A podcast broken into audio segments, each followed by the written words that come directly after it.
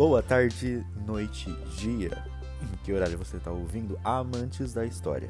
Aqui é o Luiz, aquecendo seu coração e refrescando sua mente. Bom dia!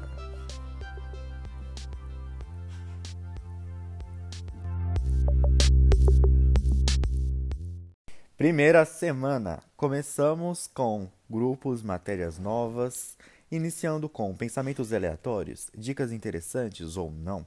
Então vem comigo que vai ser show. Nessa nova semana que acabamos de entrar, iniciamos duas matérias novas, pelo menos a minha classe, que seria História, que estamos trabalhando com um podcast para entregar no final, e Antropologia, que inclusive foi a matéria que eu tranquei, tive desistência, porque uh, alguns alunos já trancaram a matéria antes de mim, eu fui procurar o grupo, porque essa matéria é em grupo, né? Toda em grupo. E eles já tinham fechado. E outros alunos é, quiseram fazer sozinho. E tipo, os outros que sobraram, eu fiquei com preguiça de procurar, sabe? Porque. Ai, eu tive que ir atrás de todos os alunos. E nenhum aluno veio atrás de mim. E nem até agora, sabe? E aí eu nem procurei. Enfim. Sábado, né? Anteontem, eu entrei no, no Siga, né? E cancelei a matéria, porque não tinha ninguém para eu fazer, entendeu?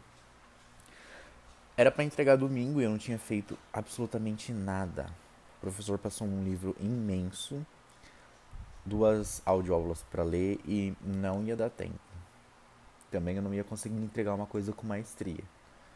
Por também não estar em grupo, então eu falei: "Ah, melhor então nem fazer, já que é para fazer ruim, fazer uma porcaria, então não vou nem entregar, vou sair e quando tiver melhor, quando eu tiver com grupo, aí eu volto e faço uma coisa bem feita. Então, desisti da matéria, porém continuo com a matéria de história.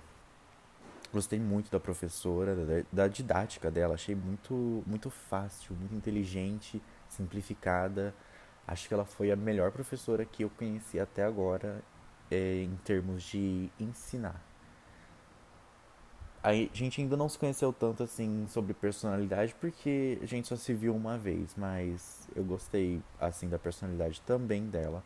Achei ela uma pessoa bem legal, mas não posso falar muito sobre isso porque a gente só se viu uma vez, né? Então, mas achei ela uma professora excepcional, também pela formação dela, uma professora muito inteligente. Semana agitadíssima, muita coisa acontecendo, sexta-feira 13, uma loucura.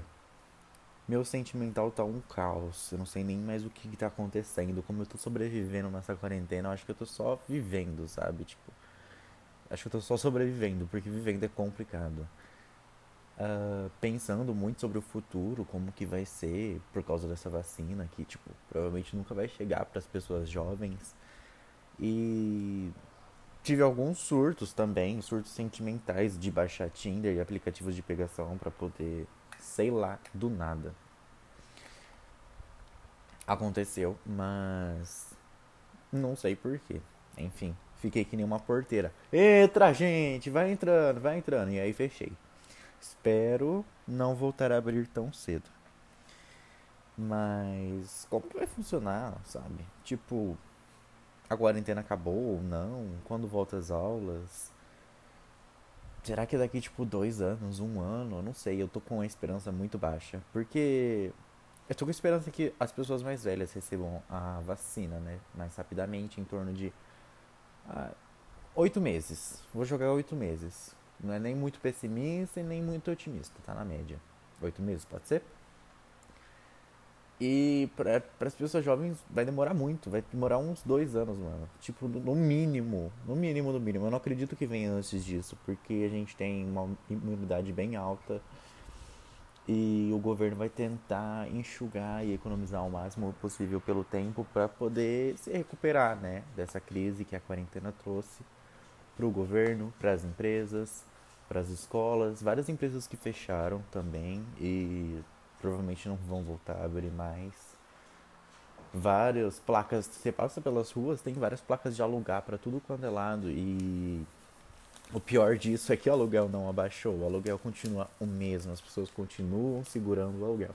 E você tem que pechinchar muito para você conseguir um preço um preço médio, não é nem um preço baixo, porque você não consegue nada, pelo menos aqui na minha cidade. É uma cidade grande e as pessoas costumam cobrar muito sobre tudo. Acham que moram em São Paulo, mesmo não sendo. Moro em Araraquara, inclusive. E eu fico pensando, sabe, quando que essas aulas vão voltar, quando que a vida vai voltar ao normal, será que eu vou sobreviver até lá, sabe?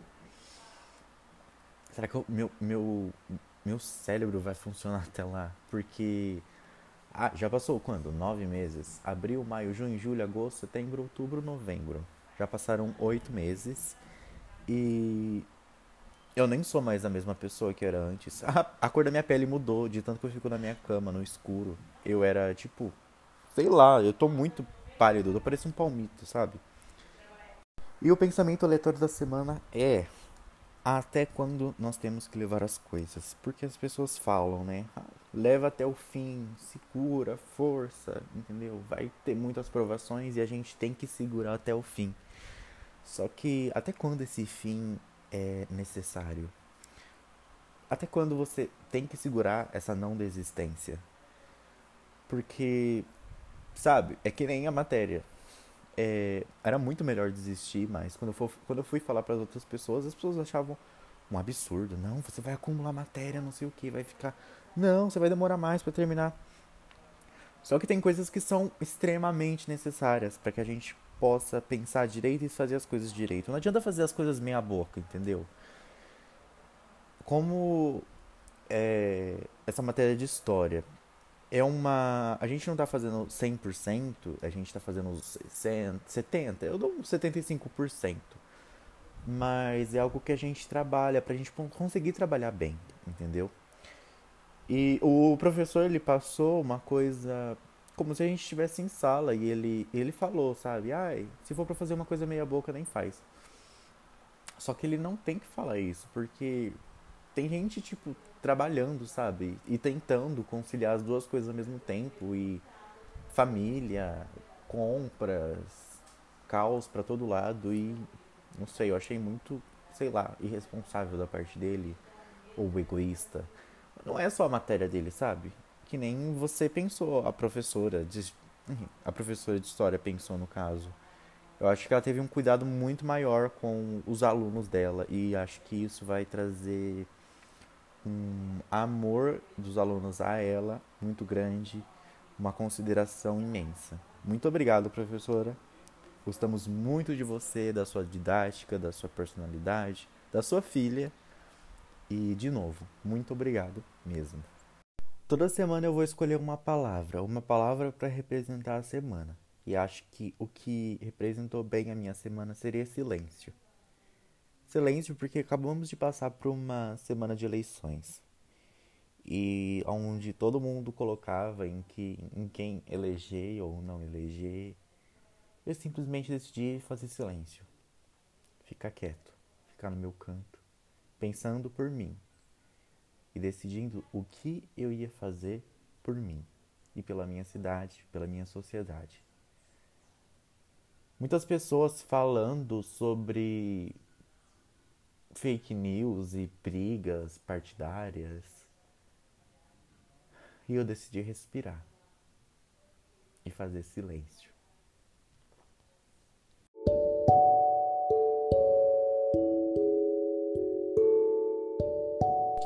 Toda semana vamos terminar nosso podcast com um poema sobre a palavra da semana escolhida. E como a palavra dessa semana foi silêncio, a gente vai ler um pouco sobre o poema Silêncio de Pablo Neruda. Agora contaremos até doze e ficaremos todos quietos. Por uma vez sobre a terra, não falaremos nem nenhum idioma. Por um segundo nos detenhamos não movamos tanto os braços. Seria um minuto flagrante, sem pressa, sem automóveis. Todos estaríamos juntos em uma quietude instantânea. Os pescadores do Mar Frio não fariam mal às baleias, e o trabalhador do sal olharia suas mãos rotas. Os que preparam guerras verdes, guerras de gás, guerras de fogo, vitória sem sobreviventes, vestiriam um traje puro e andariam com seus irmãos pela sombra, sem nada fazer. Não confundam o que eu quero com a inanição definitiva. A vida é só o que se faz.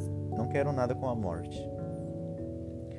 Se não podemos ser unânimes movendo tanto nossas vidas, talvez não fazer nada uma vez.